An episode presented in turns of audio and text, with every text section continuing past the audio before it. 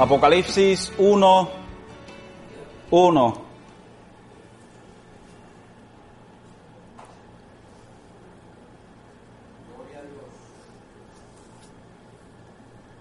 Apocalipsis 1, 1 y vamos a estar considerando el capítulo completo.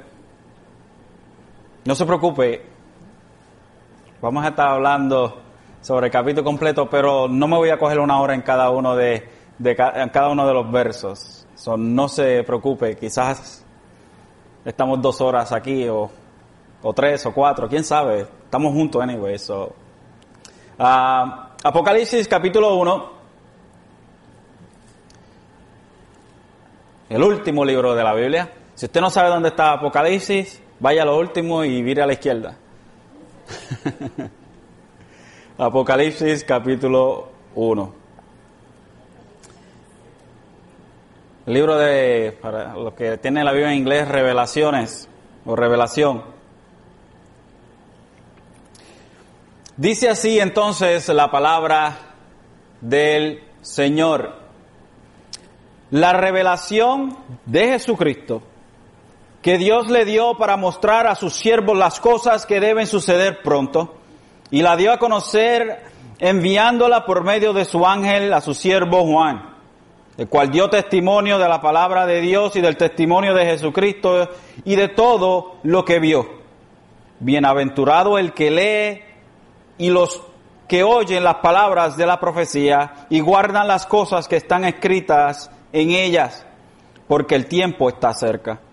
Juan, a las siete iglesias que están en Asia, gracia a vosotros y paz que aquel que es y que era y que ha de venir y de los siete espíritus que están delante de su trono y de Jesucristo, el testigo fiel y primogénito de, de los muertos y el soberano de los reyes de la tierra, al que nos ama y nos libertó de nuestros pecados con su sangre, e hizo de nosotros un reino y sacerdotes para su Dios y Padre. A ese a la gloria y el dominio por los siglos de los siglos. Amén. He aquí, viene con las nubes y todo ojo le verá. Aún los que los traspasaron y todas las tribus de la tierra harán lamentación por él. Sí, amén. Yo soy el alfa y el omega, dice el Señor.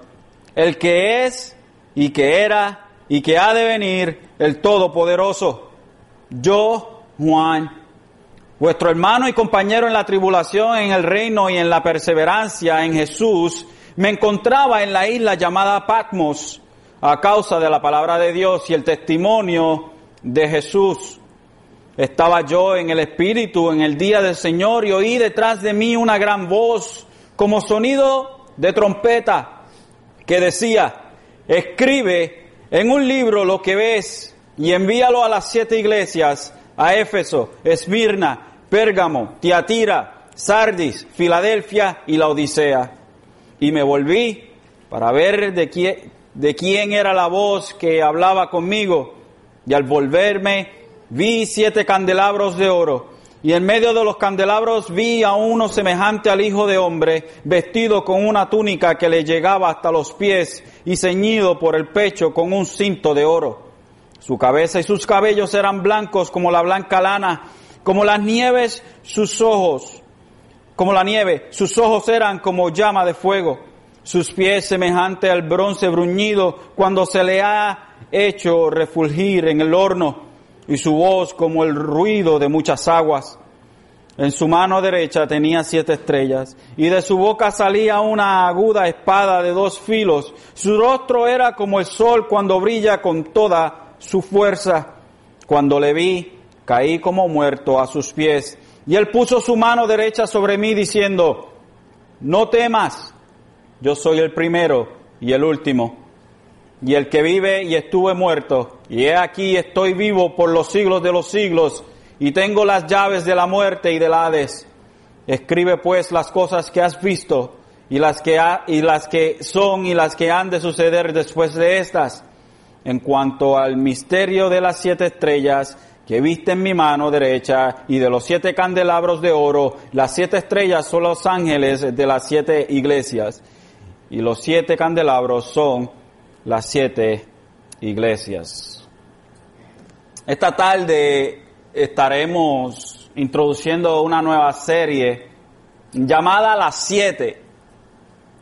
Por lo menos por ocho semanas estaremos explorando las siete iglesias del Apocalipsis, siendo hoy simplemente la introducción donde realmente me gustaría introducir el remitente de las cartas, el emanuense y otros elementos que hay dentro de las cartas igualmente importantes que en realidad nos ayudarán a nuestro entendimiento general de estas cartas que estaremos viendo partiendo del capítulo 2.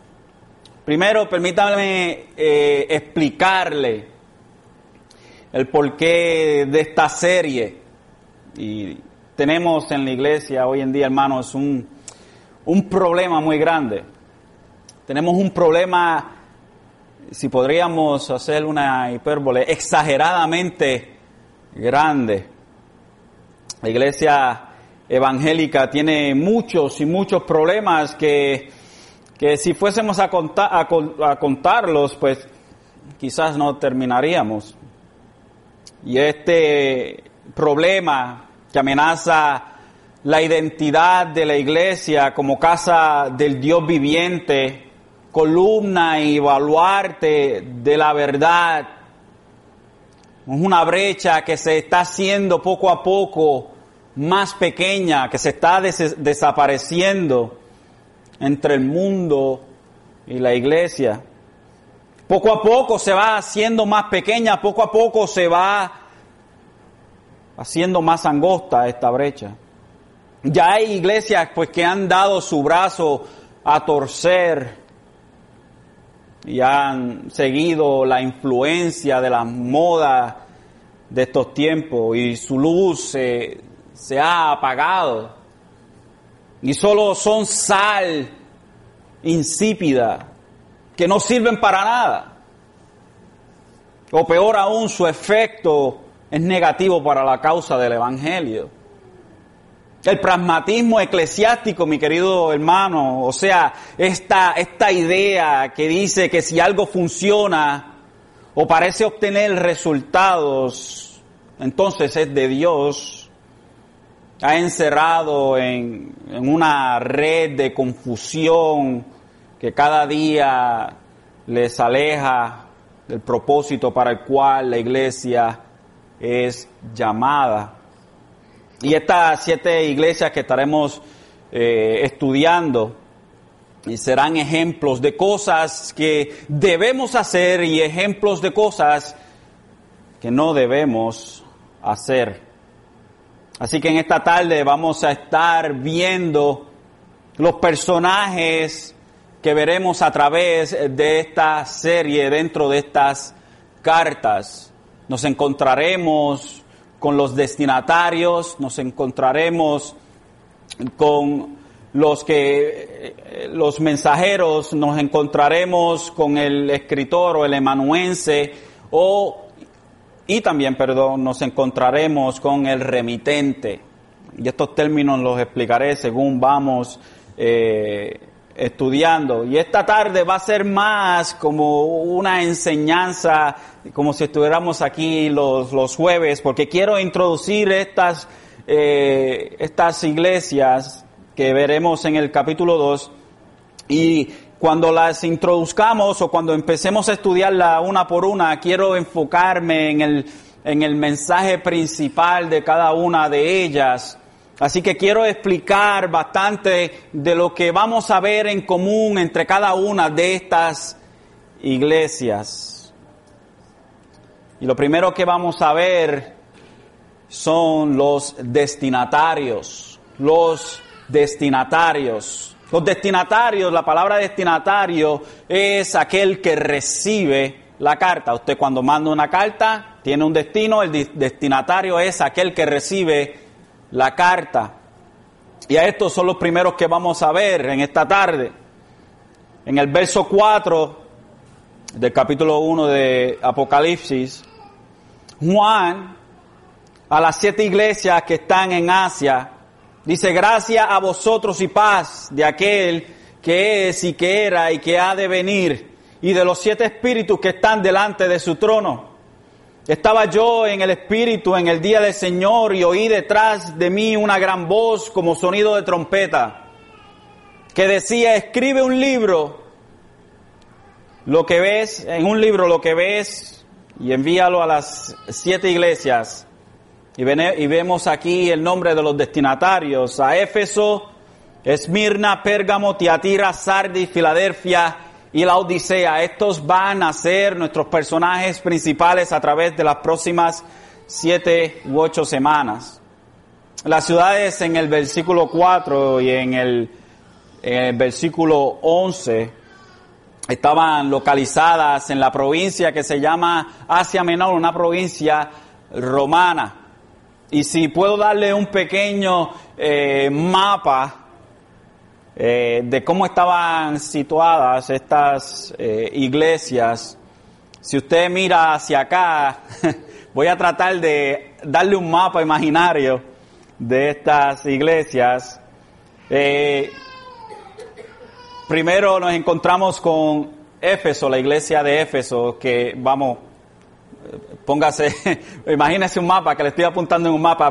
Aquí tenemos a Éfeso, más arriba tenemos a Esmirna, más arribita tenemos a Pérgamo, luego bajamos y tenemos a Tiatira, vamos un poquito hacia la izquierda o a su derecha, está este eh, Tiatira, perdón, luego un poquito más al suroeste tenemos a Sardis y luego tenemos a Filadelfia y más abajo tenemos a la Odisea. Tenemos como si fuera un, una herradura de caballo en la forma de donde están estas iglesias. ¿Y por qué fueron escogidas estas iglesias? Es bien sencillo. William Barclay nos da una explicación de por qué son específicamente estas iglesias en estas ciudades. Dice, estas no eran las únicas iglesias que habían en Asia. Habían también en Colosa, habían iglesias, en Irápolis, en, en, Troade, en Mileto, Magnesia y Trayes, como se ve por las cartas de Ignacio, obispo de Antioquía. ¿Por qué en específico Juan solamente escoge estas siete, o el Señor a través de Juan escoge estas siete a las cuales escribirle. Puede que haya más de una sola razón, pero si nos enfocamos en una es que estas iglesias se podrían considerar como los centros de siete distritos postales colocadas en una especie de, de carretera circular eh, que correría, corre, que un mensajero que fuese a llevar cartas portales, correría en el orden en el cual ya le enseñé. Y Juan, estando en una isla cerca, lo que le quedaba más cerca era Mileto y de Mileto podría ir hacia Éfeso y así podían los mensajeros cargar las cartas. Así que estas iglesias podemos ver que son escogidas, una de las mayores razones es por su posición tan céntrica en el flujo de gente, en donde era la, cada una de estas tenía una forma cosmopolita, en donde se, concentraban negocios, se concentraban rutas de intercambio y un sinnúmero de cosas. De cosas. Las cartas que llegaron a estas siete ciudades podrían circular fácilmente por las zonas eh, circundantes y como las cartas se tenían que escribir a mano, cada una se mandaría donde pudiera alcanzar más fácilmente la mayoría o la mayor o el mayor número de personas. En ese tiempo no había imprentas, eso que lo que se hacía, se copiaba se copiaba a mano, así que la oportunidad de que estas cartas fueran leídas por la mayoría de las personas, el, mejor, los mejores puntos fueron escogidos. En el verso 13 vemos estas iglesias simbolizadas por siete candeleros. En el verso 13, si usted va ahí, dice, y en el medio de los candeleros vi a uno semejante al Hijo del Hombre vestido con una túnica que le llegaba hasta los pies, ceñido por el pecho con un cinto de oro. Y luego en el verso 20, el Señor nos explica quiénes son estas iglesias en cuanto al misterio de las siete estrellas que viste en mi mano derecha y de, y de, los siete candeleros de oro. Las siete estrellas son los ángeles de las iglesias y las siete candeleros son las siete iglesias. Las siete iglesias. Estas iglesias eran esta, eran la, la, la, el centro o por lo cual, el cual, la razón por la cual se escribe entonces esta, estas cartas. Cada una tiene una, eh, una posición peculiar, tienen una posición peculiar a cada una de sus situaciones. Sinceramente, cuando entremos a cada una de estas cartas, vamos a ver su peculiaridad y por qué es que Jesús le escribe a cada una de estas eh, ciudades o iglesias en estas ciudades conforme a su situación en la cual ellos están. Sinceramente, hermanos, es a veces triste eh, porque cada una de estas cartas tienen una enseñanza, tienen una enseñanza que es sumamente importante, obviamente para nosotros, si está escrito aquí, para nosotros también. ¿Y cómo es que se pueden tomar estas cartas y, sacarlos del, y sacarlas del contexto donde están y hacer aplicaciones que realmente no le tocan? Es importante que tengamos delante de nosotros el significado del mensaje que se le han dado a estas iglesias. Es sumamente importante que interpretemos de acuerdo a como Jesucristo quiso traer el mensaje. No podemos tratar de añadir algo de nuestro pensamiento, sino que tenemos que quedarnos dentro del reglón o de los parámetros que han sido puestos en estas cartas. Estas son las los eh, destinatarios. Veamos los mensajeros. ¿Quiénes eran los mensajeros? El verso 16 dice que en su mano derecha tenía siete estrellas y de su boca salía una aguda espada de dos filos y rostro era, su rostro era como el sol cuando brilla con toda su fuerza. Y Jesús explica en cuanto al misterio de las siete estrellas que viste en mi mano derecha y de los siete candeleros de oro. Las siete estrellas son los ángeles de las iglesias. Y aquí hay diferencia de opiniones. En cuanto a quién se refiere Juan cuando dice ángeles, la palabra en el griego es ángelos, que quiere decir mensajeros, pero también puede decir o quiere decir ángeles. Unos creen que ángelos, como aquí se menciona, son ángeles celestiales se ha sugerido que tiene relación con la idea de, los ángeles, de, los ángeles guarda. Según el pensamiento hebreo, cada nación tenía su ángel. Miguel, por ejemplo, era el ángel de la guarda de Israel y esto lo vemos en Daniel 12.1. Sin embargo, también vemos en Hebreos 1.13 y tengo muchas citas, hermanos, no, no, va a poder este, mantenerse a la par conmigo. En Hebreos 1.13 dice, pero ¿a cuál de los ángeles ha dicho jamás, siéntate a mi diestra hasta que ponga a tus enemigos por estrado de tus pies? ¿No son todos ellos espíritus ministradores enviados para servir por causa de los que heredarán la salvación? Los ángeles son espíritus que administran a los creyentes. De hecho, Orígenes, un historiador, creía que de eso se trataba. Decía que el ángel de la guarda de una iglesia era como el tutor de un niño. Si este se descarriaba, el responsable era el tutor. Y si una iglesia se desviaba, Dios en su misericordia culpaba de ello a su ángel. Pero eh, esto como que no cabe y no cae en lo que las escrituras nos enseña a nosotros. No vemos nunca a un ángel en, en una posición en donde él es el que el que es el líder de un grupo. Eso no lo vemos en las escrituras. Así que hay otra interpretación que es la más lógica, y es que estos ángeles o mensajeros son los pastores de, esta iglesia, de estas iglesias.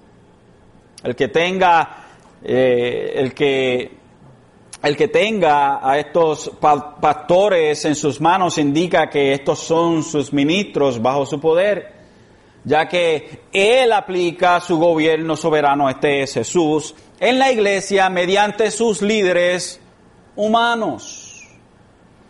Estos mensajeros, estos ángeles de las iglesias que vamos a estar oyendo, escribe al ángel de la iglesia, cuando usted oiga, escribe al ángel de la iglesia, no es un ángel literalmente, un ángel del cielo, pero está hablando de los líderes de la iglesia, los líderes de la iglesia. Es el líder de la iglesia que fue escogido para llevar, para llevar el mensaje o para llevar la carta.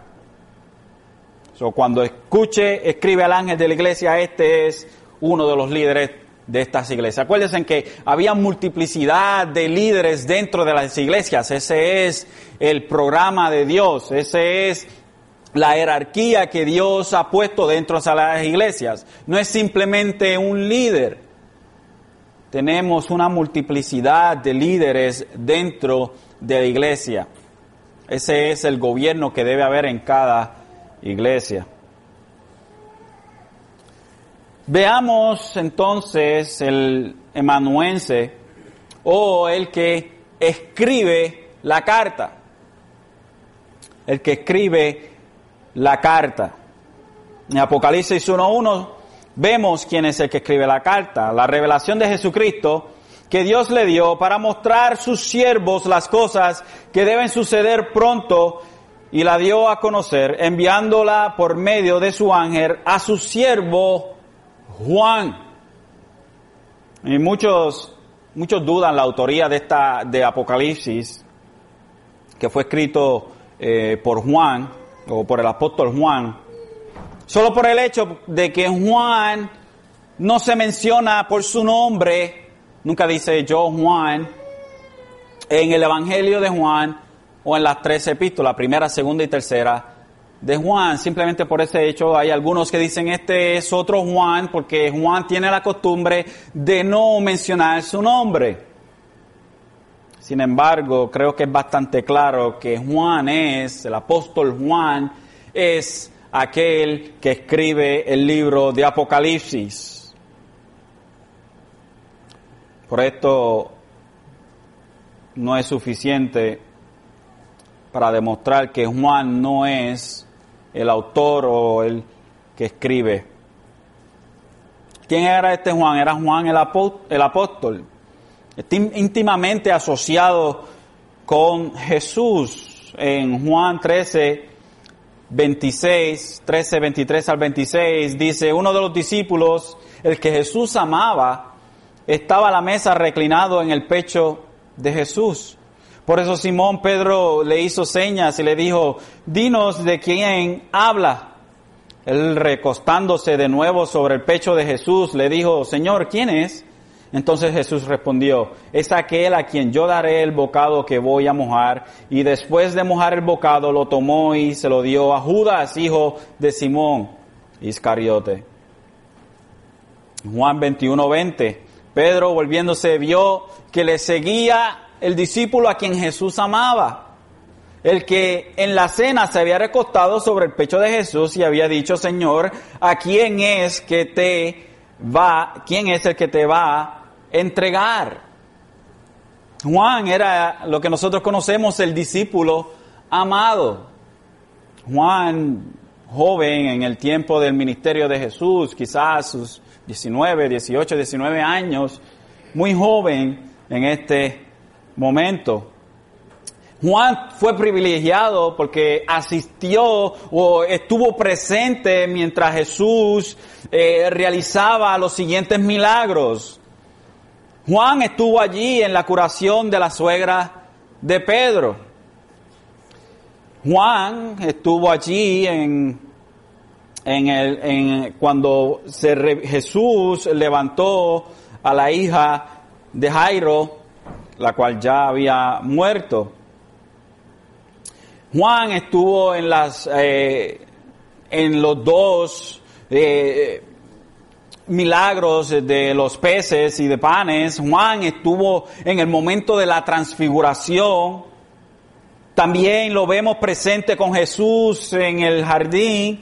También lo, lo vemos en la preparación de la Pascua. También estuvo presente en el juicio de Jesús ante el sumo sacerdote. Estuvo en la crucifixión. Estuvo en el sepulcro.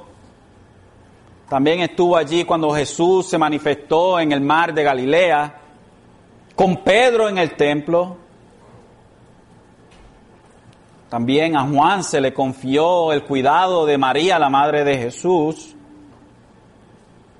También fue encarcelado por los gobernantes judíos. También fue enviado por las iglesias con el cargo, con el, cargo de, de Samaria. Y fue uno de los pilares de la iglesia uno de los pilares de la iglesia en Gálatas 2.9, dice, y al reconocer la gracia que se me, ha que se me había dado Jacobo, Pedro y Juan, que eran considerados como columnas nos dieron a mí a Bernabé la diestra de compañerismo para que nosotros fuéramos a los gentiles y ellos a los de la circuncisión. Eso que vemos que Juan, el apóstol Juan, el discípulo amado, era quizás entre todos la persona más indicada para escribir este libro tan hermoso de Apocalipsis. Apocalipsis, lo cual quiere decir la revelación, algo que es revelado, es como destapar la olla de habichuela, en otras palabras, es la revelación. Vemos eh, que Juan escribe esta carta desde un lugar muy peculiar. ¿Y dónde era este lugar? Juan escribe este libro de Apocalipsis en la isla de Patmos. ¿Y qué era Patmos? Patmos era una isla prisión para los prisioneros políticos quienes actuaban en contra de Roma. Y ciertamente Juan actuaba en contra de Roma cuando predicaba el Evangelio. Así que Juan fue exiliado a esta isla por el por predicar el evangelio por parte del emperador Domiciano alrededor del año 94 después de Cristo. Estuvo allí en, esa, en ese lugar, se cree que alrededor de simplemente dos años hasta la muerte del emperador Domiciano en el año 96 después de Cristo. Y quiero que notemos algo, porque yo creo que cada uno de nosotros ha oído esto. La tradición dice que Juan fue puesto en una olla de aceite hirviendo, right? Así dice la tradición. Y que como no murió, pues entonces fue desterrado o exiliado a Patmos. Esto es simplemente una tradición. No tenemos evidencia de esto.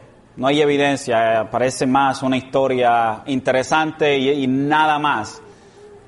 Así que vamos a descartar esto que algunos de nosotros, a mí se me enseñó por si acaso, en la escuela bíblica me enseñaron que Juan fue echado en una olla con aceite, hirviendo, que entonces podríamos decir que era Juan frito. Juan frito, no, no, no existía tal cosa como Juan frito el verso 9 del capítulo 1 de Apocalipsis dice, yo, Juan, vuestro hermano y compañero en la tribulación, en el reino y en la perseverancia en Jesús. Me encontraba en la isla llamada Patmos a causa de la palabra de Dios y el testimonio de Jesús. Juan se quiere identificar con todos aquellos que están siendo perseguidos en este tiempo.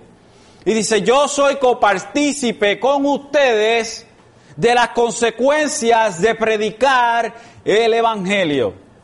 Estoy en Patmos, un lugar difícil para estar. Patmos es interesante, Patmos está al sur de Mileto, una isla que parece una luna creciente, la cual es perfecta para ser un puerto y era la distancia o el, el, primer puerto que iba desde Éfesos hacia Roma y el último puerto que venía desde Roma hacia Éfesos. Era una isla importante este puerto. Y parece ser que tenían ciertas libertades estos prisioneros políticos dentro de esta isla, lo cual le permitió a Juan poder escribir. Y es interesante porque la historia alrededor de este tiempo vemos se puede, si podemos ver en la historia de los eh, padres de la iglesia, iglesia primitiva, ya se empiezan a ver la segunda generación de hombres que iban a ser utilizados por Dios para llevar el evangelio. Era un tiempo de transición, era un tiempo difícil, ya habían muerto todos los apóstoles. El único que quedaba era Juan. Y este momento tan grande de, transición después de la caída del templo de Jerusalén en el año 70, que fue destruido por Tito.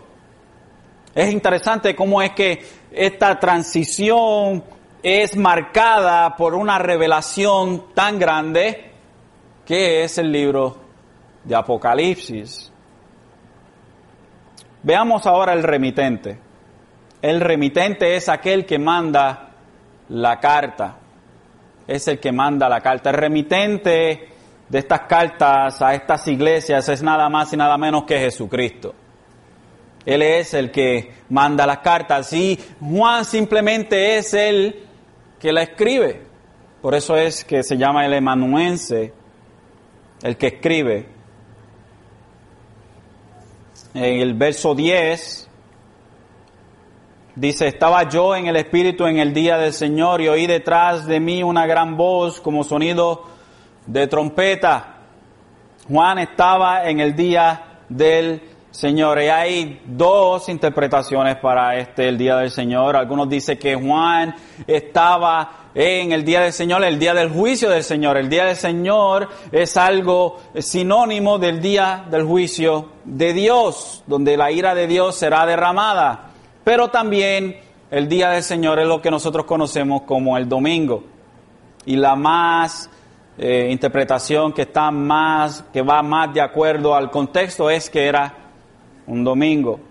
Estaba yo en el Espíritu en el domingo, día del Señor.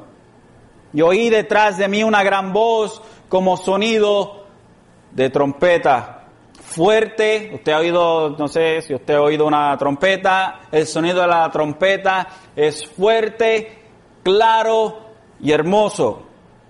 Al igual que todos aquellos que tocan la trompeta. Por si acaso yo toco la trompeta.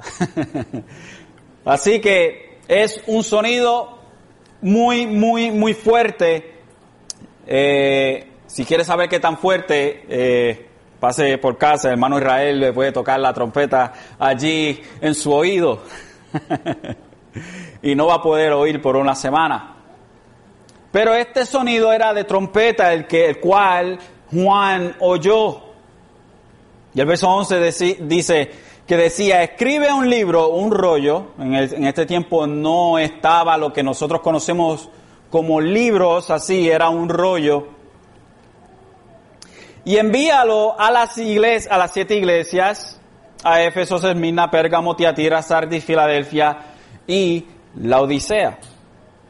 Y el verso 12 dice, y me volví para ver de quién era la voz. Y aquí vemos la visión de Juan que hablaba conmigo. Y al volverme vi siete candeleros de oro.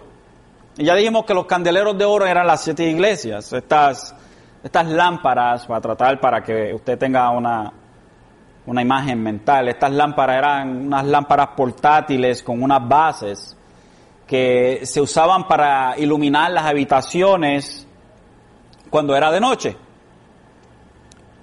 Interesantemente, así es que se describe a la iglesia en Filipenses, en Filipenses 2.15, se habla de la iglesia de esta manera. Estas lámparas, perdón, dice, para que seáis irrepensibles y sencillos, hijos de Dios sin tacha, en medio de una generación torcida y perversa, en medio de la cual resplandecer, resplandecéis como luminares en el mundo, o sea, como lámparas en el mundo.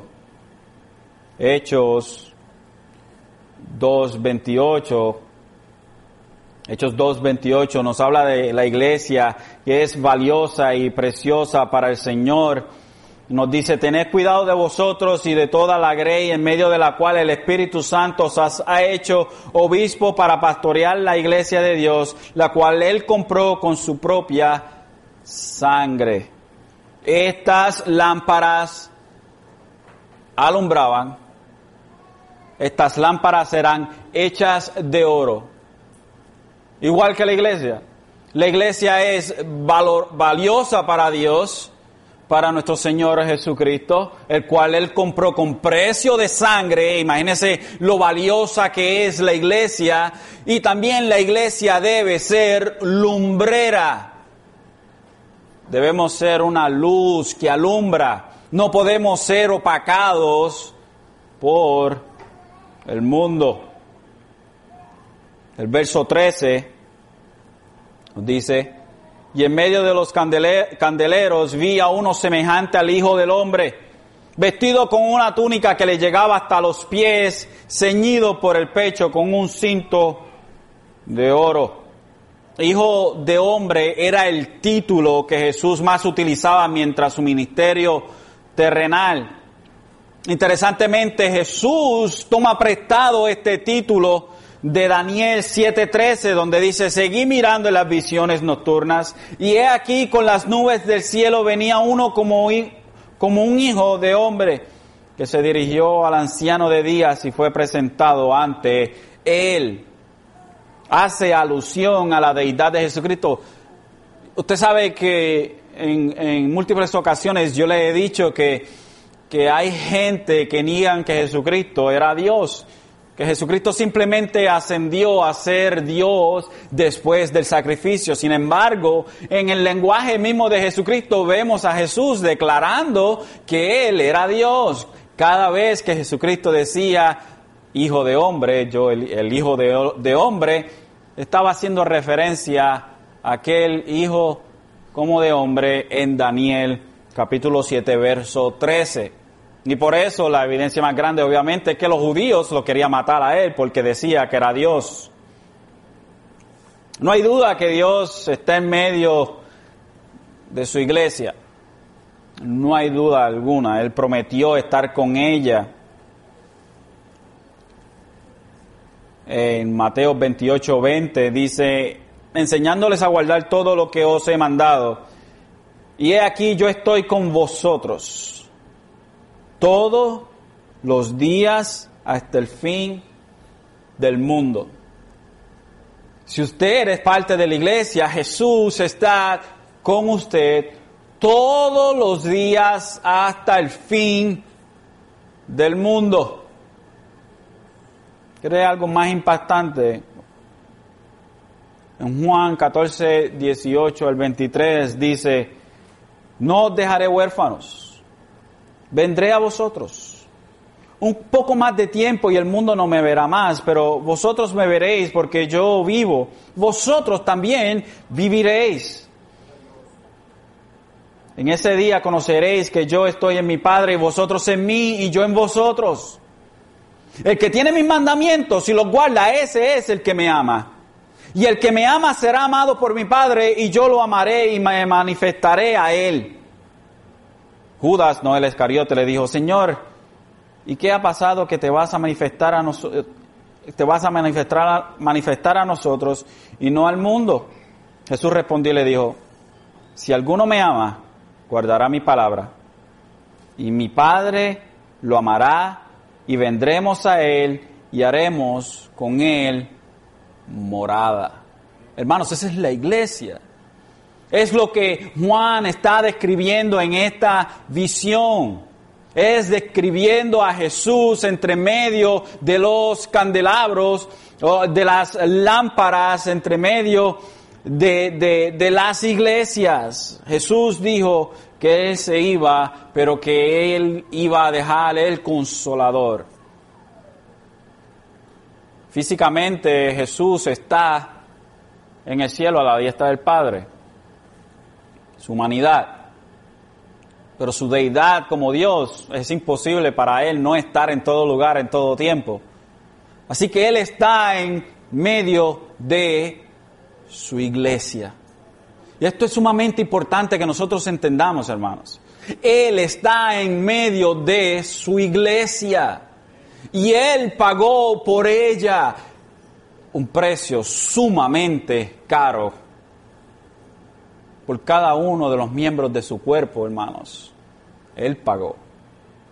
Y como tal, Él estará en ella. No solo está en su iglesia, sino que Él también es el sumo sacerdote de ella. Cuando vemos en el verso 13 nuevamente, dice, y en medio de los candeleros, estas son las iglesias, vi a uno semejante al Hijo del Hombre, Jesús, obviamente, vestido con una túnica que le llegaba hasta los pies y ceñido por el pecho con un cinto de oro. ¿Y qué quiere decir esto? La palabra que se utiliza de túnicas es poderes, no poderes de poder, poderes en el griego, que describe Juan son las vestiduras del sumo sacerdote, que vemos en Éxodo 28.4 y en Levíticos 16.4. También poderes, esta palabra en el griego, son las vestiduras de los reyes príncipes y nobles, como Jonatán, Saúl. La túnica que llevaba el Cristo resucitado, hermanos, representa su realeza. Ya no era un delincuente clavado en una cruz, sino que ahora está vestido como rey. Así que este Hijo de Dios, el Hijo del Hombre, vestido con túnica o con poderes que le llegaba hasta los pies, ceñido por el pecho con un cinto de oro, este Hijo de Dios, Jesucristo, representa en estas vestiduras que Él es el sumo sacerdote, el que intercedía por el pueblo, que ahora intercede por nosotros, este Hijo de Dios, con su cinto de oro representando su reinado dentro de la iglesia. Él es el rey de reyes, señor de señores. Él es el sumo sacerdote. Él está en dentro, entre medio de sus iglesias, dentro de su iglesia, sirviendo como sumo sacerdote y sirviendo como rey. El verso 14 dice que su cabeza y sus cabellos eran blancos como blanca lana, como nieve. Sus ojos eran como llamas de fuego. Trate de hacer ese, ese retrato mental. Pero todo esto simplemente, hermanos, nos describe a nosotros las cualidades de Dios. Dice su cabeza y sus cabellos eran blancos y la palabra blancos en el griego es leucos, que quiere decir brillante, radiante, deslumbrante. Esto es una clara referencia a Daniel capítulo 7, verso 9, que dice, seguí mirando hasta que se establecieron tronos y el anciano de, de día se sentó. Su vestidura era blanca como la nieve y el cabello de su cabeza como la lana pura. Su trono su trono llamas de fuego y sus ruedas fuego abrasador. Es una referencia a Daniel 7.9, donde el anciano de días, Dios el Padre, el que se está describiendo en Daniel, toma su lugar y esto describe la igualdad en la deidad. Los dos poseen los mismos atributos de conocimiento, sabiduría y santidad.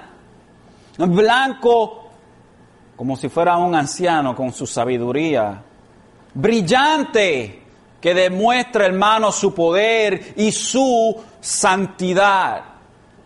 Nos habla de esa manera del Padre en Daniel, al igual que el Hijo aquí en Apocalipsis.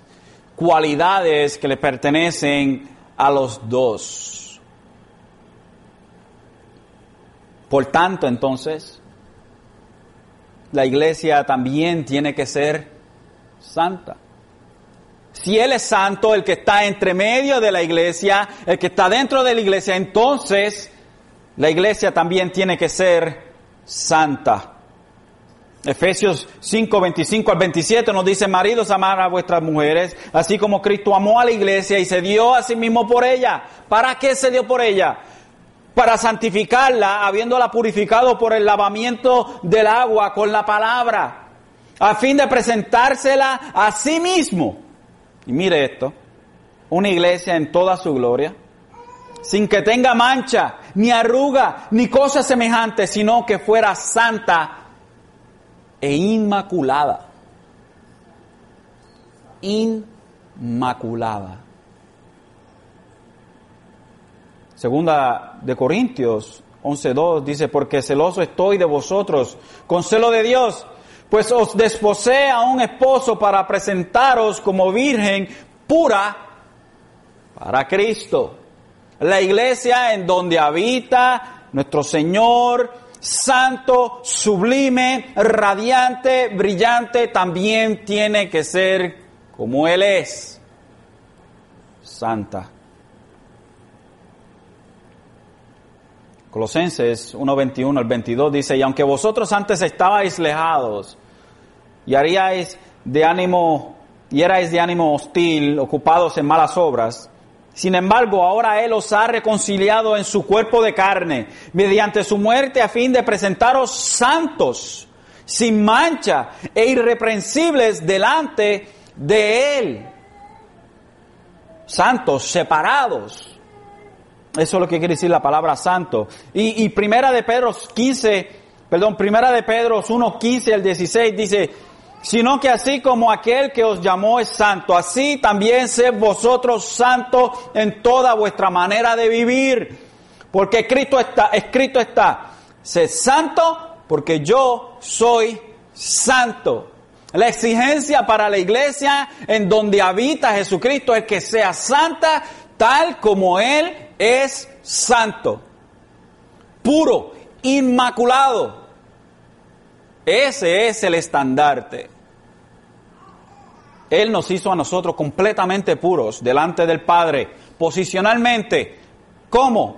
Cuando se nos imputó a nosotros su justicia, su rectitud fue imputada en nosotros en el momento en que nosotros nos arrepentimos y creímos en Él somos inocentes delante del Padre. Y Él, y a Él se le acreditó nuestros pecados. Ese fue el gran intercambio que hubo. Sin embargo, hermanos, mírese usted, usted mismo. ¿Puede decir usted que usted es puro, sin mancha, sin arrugas? No. Entonces, sencillo. A pesar de que nosotros posicionalmente delante de Dios somos santos y puros, en nuestra práctica vamos hacia la santificación. Nosotros estamos en nuestro segundo paso. Fuimos justificados delante de Dios, pero ahora está nuestra, nuestra jornada de santificación, de separación del pecado. Vamos separándonos del pecado en esta jornada, poco a poco, hasta que sea formado Jesucristo completamente en nosotros.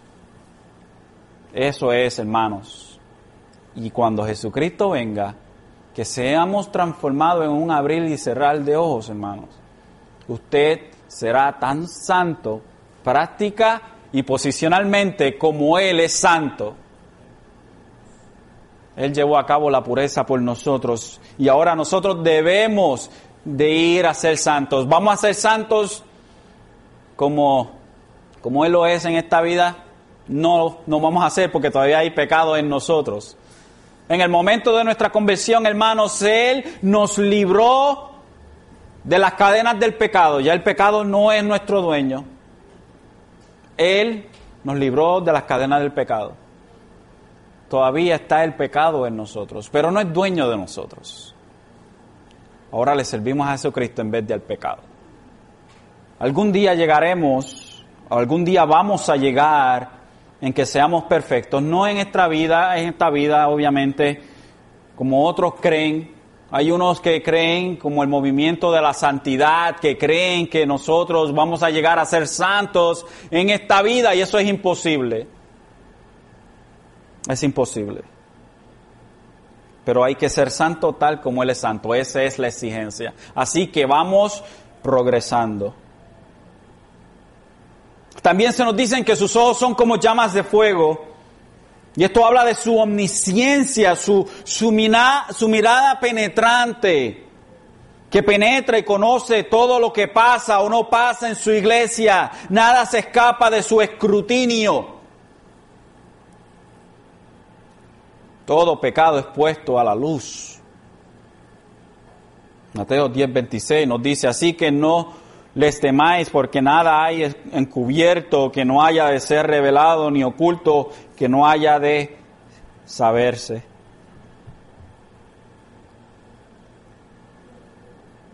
El verso 15 nos habla de sus pies semejante al bronce bruñido cuando eh, semejante al bronce bruñido cuando se le ha hecho refulgir en el horno y su voz como el ruido de muchas aguas. Sus pies de bronce bruñido refulgente habla del juicio de Dios dentro de su iglesia. El juicio de Dios dentro de su iglesia. Hebreos 12, 5 al 10 nos enseña esto de una manera bien clara.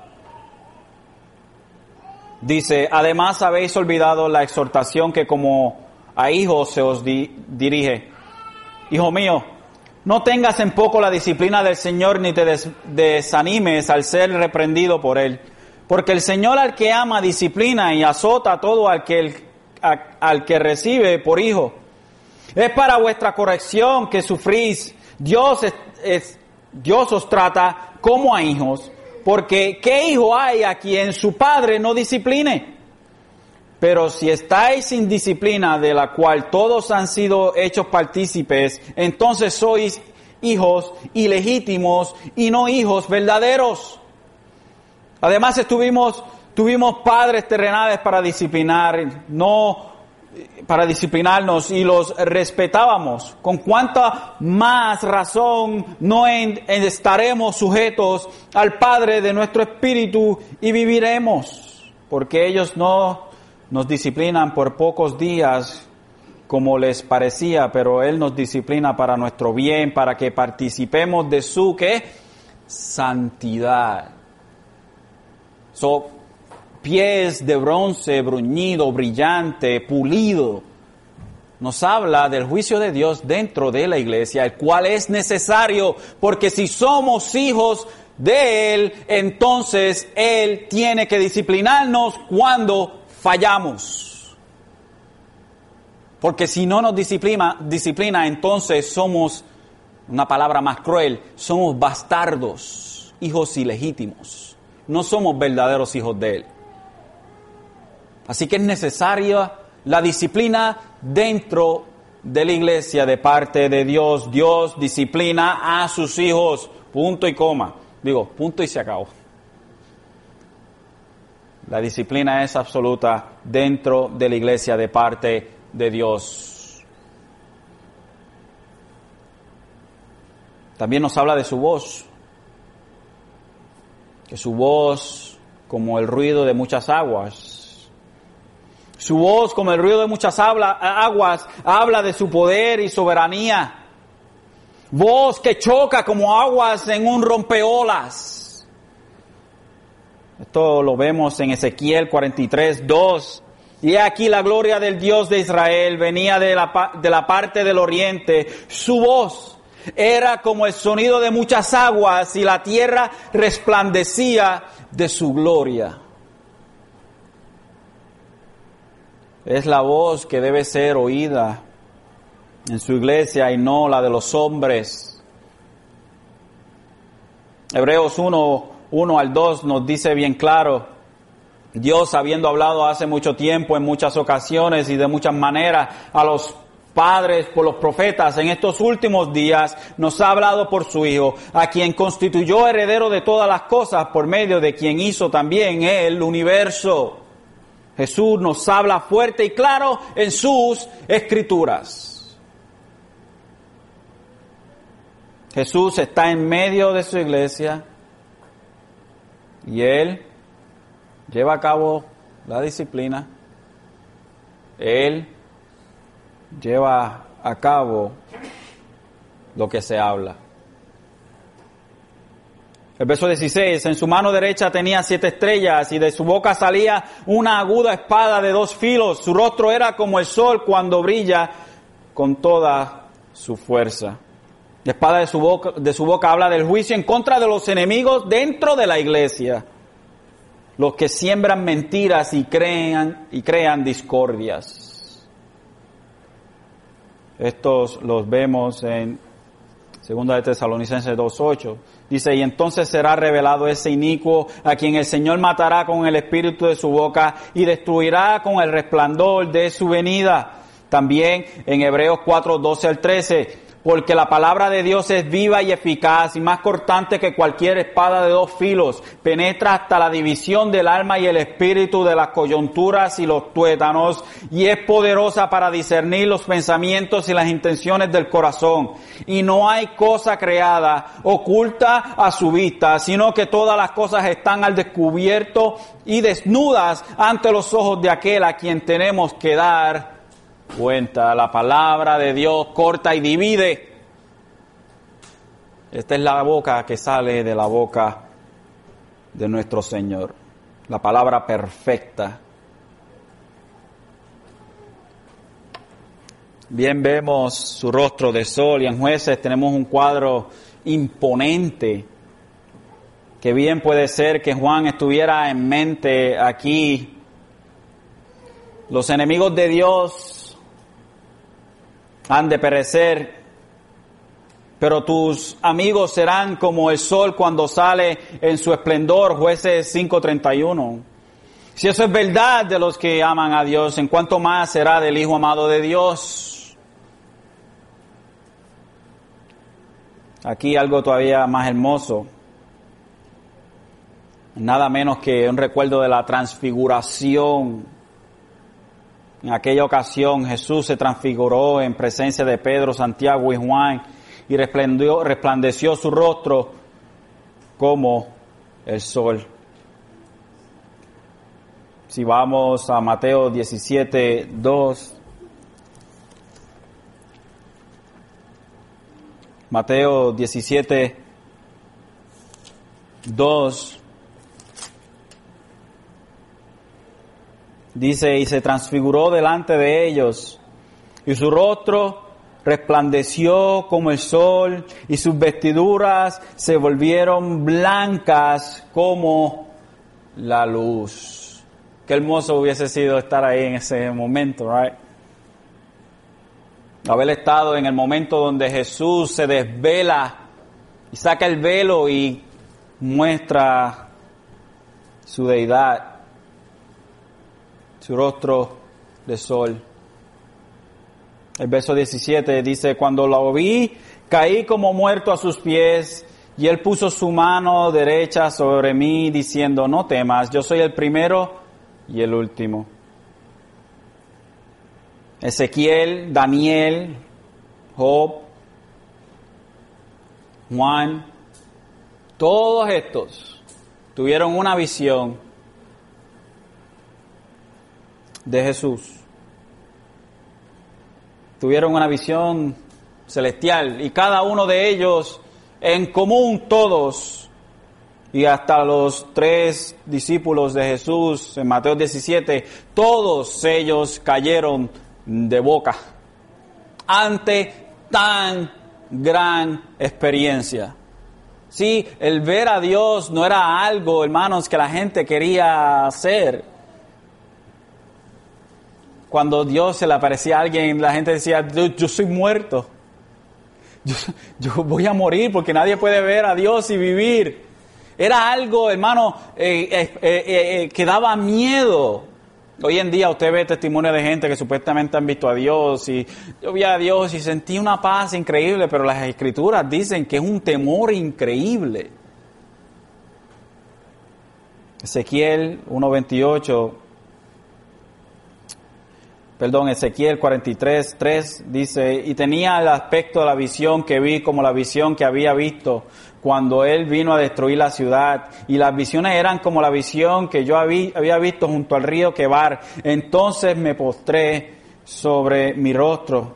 Y el 44.4 dice, luego me llevó por el camino de la puerta del norte al frente del templo. Miré aquí la gloria del Señor llenaba la casa del Señor y me postré sobre mi rostro.